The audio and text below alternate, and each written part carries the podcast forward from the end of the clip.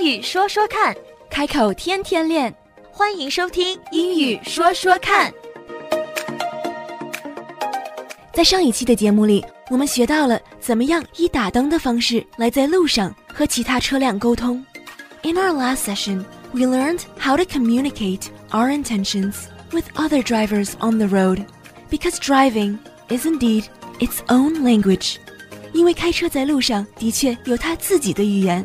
Today, our session will still center around communications and being on the road. 今天我们的话题依然是在路上和别人沟通。A while back, we learned how to ask for directions. 早些，我和文博跟大家介绍了几句问路的话。Do you still remember? 你还记得吗？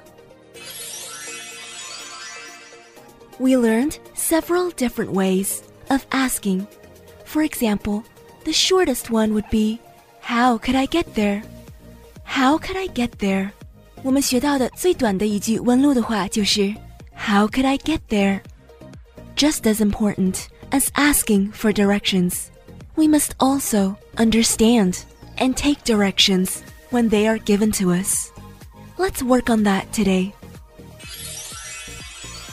Asking for directions 是问路的意思，就是我问他。对 ，asking for directions，他告诉你的时候，或者是你告诉别人的时候，是 giving directions。giving directions。对，asking for 是问，giving 是给，directions 就是怎么走。OK，directions，asking 和 giving。asking for 和 giving。那常见的 directions 呢，有 go straight ahead，go straight ahead，就是让你直走。嗯。Or sometimes they'll say, keep going, keep going straight, keep straight ahead. These are all saying to keep going straight. 这些都是在告诉我们一直往前走。There are different ways to communicate turns as well. 转弯也有几种不同的说法。Turn left, turn left, turn right, turn right. 左转或右转。Correct. But be careful, because they don't always say the word turn when they're telling us to make a turn. 值得注意的是，我们刚刚介绍的这个说法比较容易懂，因为在两个单词里面，第一个单词是转弯，第二个单词是告诉我们转弯的方向。但是，并不是所有让我们转弯的 directions 里面都带着 turn 这个单词。For example, take a left. Take a right， 直译到中文是拿左边的和拿右边的，但是在这里，take a left 就是往左转，take a right 就是往右转。再有一点需要注意的是，take a right 和 on the right，它们的意思是不一样的。Take a right 是往右转，on the right 是在右手边。虽然都是跟右边有关，但是它们的意思是不一样的。And the same on the left. Take a left 是往左转，on the left 是在左边。And what if we put them together？讲到方向，take 和 on 它们可以单独修饰方向，也可以加在一起使用。当然，分开使用和在一起用，它们的意思又不一样了。Take the first turn on the right. Take the first turn on the right. 第一个可以往右转的地方往右转，嗯、或者是 take the second turn on the right. 你遇到的第二个路口往右转。对，second turn. Actually, speaking of right, there's one more thing we have to be careful of. Because right can mean so many different things. So sometimes it can be confusing And we don't want to misunderstand. 讲到 right 这个单词，其实我们也要额外的注意，因为 right 是一个多义字，它不但是一个具有方向感的单词，右边它也是很多人的口头语。right 就是没错、对的意思，所以有的时候，如果你听到 right，不能马上就以为是跟右边有关。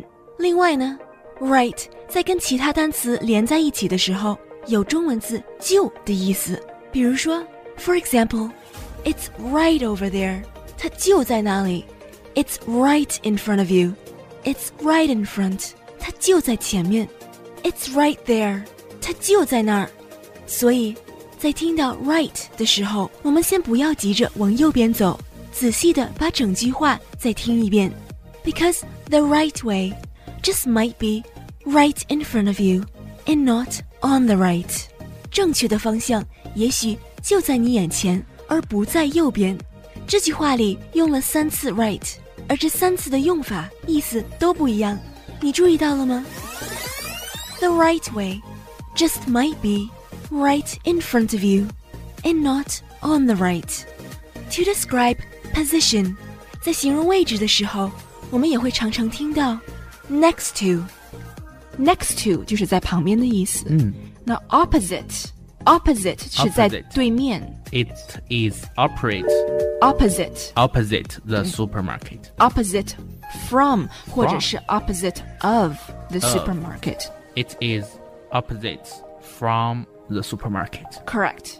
Opposite 是对面的意思，但是 it's opposite of the supermarket，或者是 it's opposite from the supermarket 都可以。嗯， 哦，还有一个在书本里一般学不到的，it's kitty corner from。其实这个是口语，kitty corner。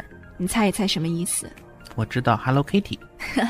好可爱。只不过在问方向的时候，一般不能够跟猫走。Kitty corner 的 kitty 呢，也跟猫没有关系。Kitty corner 是在对角啊，对 Kitty Corner。，kitty corner 是对角的意思。Kitty corner 这个单词呢，一般会用在十字路口的情况下。就是对角线，Kitty Corner。嗯，kitty corner，kitty 就是 Hello Kitty 的 kitty，corner 是角，kitty corner 就是斜对角，十字路口是 intersection。Intersection。对这个词典会听的比较多，intersection 就是十字路口。今天我们触及到的单词并不多，但是内容却非常的广，所以当我们在路上的时候，最重要的还是我们的听力，要不然太容易误解对方了。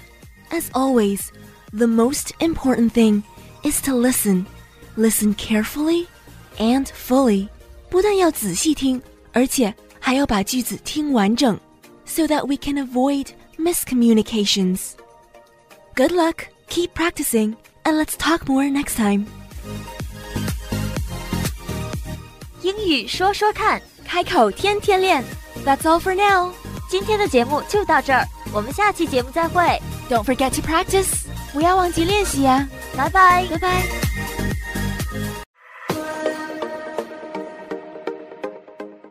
英语说说看，开口天天练。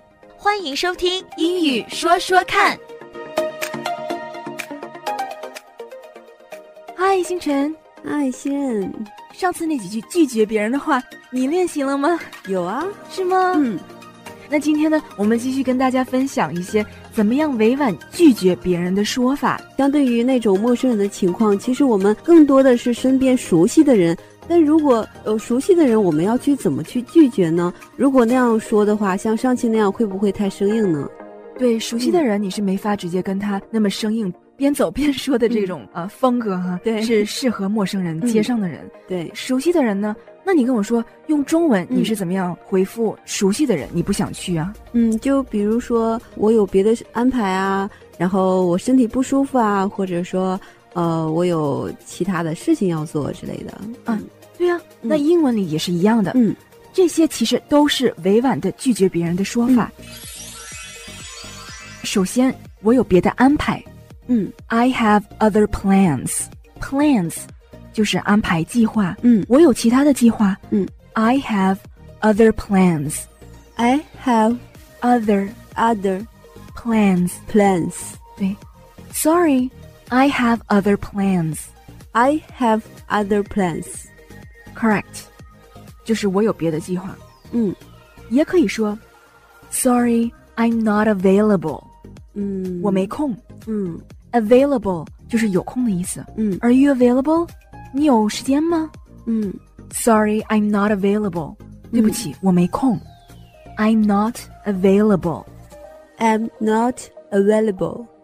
I'm I'm not not available. available.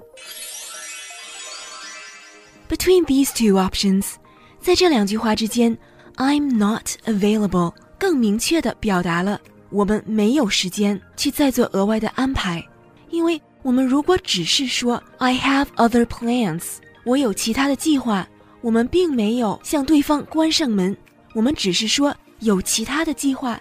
换句话说，如果非要不可的话，还是可以把原本的计划做一些改动。Because when we say we have other plans, it doesn't communicate the idea that we are not available. 如果我们只是说我们有其他的计划， 我们并没有非常明确的跟对方说我们没有空。Saying I'm not available communicates a much clearer message. 那除此之外呢？拒绝的理由库哈、里面还有我不舒服这对句话，对不对？那我不舒服呢，可以说 Sorry, I'm not feeling well. Feeling 就是感觉吗？嗯 Well 是舒服、嗯 i m not feeling well 就是对不起，我身体不适。嗯，I'm not feeling well. Feeling well, Feeling well. Well. Well. 我的音，无 well. Well. Sorry, I'm not feeling well. Feeling Feeling well. well. Sorry, I'm not feeling well. 那这些话都是可以用来拒绝我们比较熟悉的人，像如果是朋友的朋友想约你出去啊，你不想去，都是可以用这些话比较委婉的回复他们。嗯那我们总结一下：Sorry, I have other plans. Sorry, I have other plans. Sorry, I'm not available. Sorry, I'm not available. Sorry, I don't feel well. Sorry, I don't feeling well. 哦，对不起，这个我是换了一种说法，可以直接说 I don't feel well，或者是 I'm not feeling well。 I'm not feeling well. I'm not feeling well， I'm not feeling well. 或者是更简单的说 I don't feel well。 I don't feel well. 对，I don't feel well。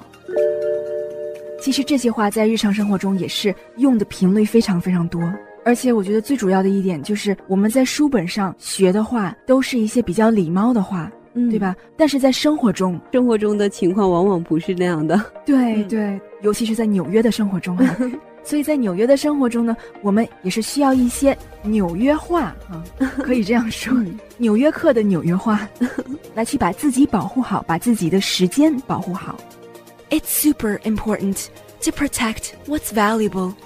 That means protect yourself and protect your time. 嗯时间就是金钱，对吧、嗯 t i m e is money。嗯，而且要学会与陌生人保持距离。对，学会与陌生人保持距离，这是时时刻刻都需要提醒的。对那 stay safe，注意安全，stay safe。 ，Stay safe. Good luck, keep practicing, and let's talk more next time. 英语说说看，开口天天练。That's all for now. 今天的节目就到这儿，我们下期节目再会，Don't forget to practice. 不要忘记练习呀、拜拜。拜拜。